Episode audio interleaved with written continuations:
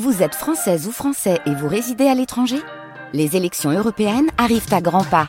Rendez-vous le dimanche 9 juin pour élire les représentants français au Parlement européen. Ou le samedi 8 juin si vous résidez sur le continent américain ou dans les Caraïbes. Bon vote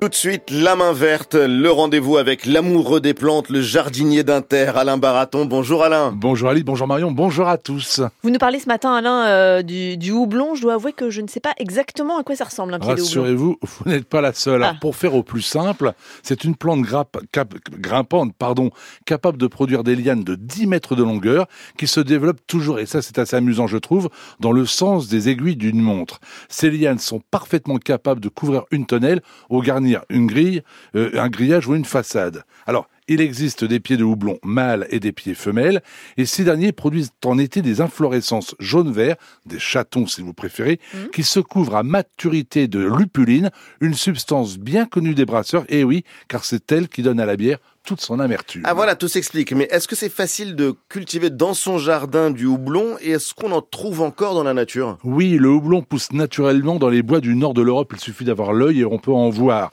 Dans les jardins, il est peu exigeant sur la nature des sols à condition que les sols soient drainés et en situation moyennement ensoleillée, sauf dans le nord et l'est où il appréciera davantage d'être planté au soleil. Sachez enfin que s'il est possible de récolter, récolter en ce moment les cônes nommés strobiles, ce sont des... Strobiles Oui, oui, c'est un nom. les botaniques ont parfois donné des noms un peu curieux. Donc c'est strobiles, qui sont comme des, comme des petites pommes de pin pour faire plus simple, pour en faire de la tisane il est aussi possible d'attendre le printemps pour consommer les jeunes pousses qui partent du sol et qui seraient, j'emploie bien le conditionnel, exquises, consommées crues ou cuisinées façon asperge. Et comme d'habitude, Alain, vous avez beaucoup de questions d'auditeurs. Cette question notamment de Chloé, est-il nécessaire de ressemer chaque année les hippomées Alors expliquez-nous peut-être déjà qu'est-ce que c'est que les hippomées. définition. Non, les hippomées, vous les connaissez. Ce sont des plantes qui ressemblent étrangement aux liserons. Ça a donc des fleurs de liseron, mais de couleur euh, le plus souvent bleu, blanc ou rouge, ou rouge-rose. Hmm. Et ce sont des plantes assez belles.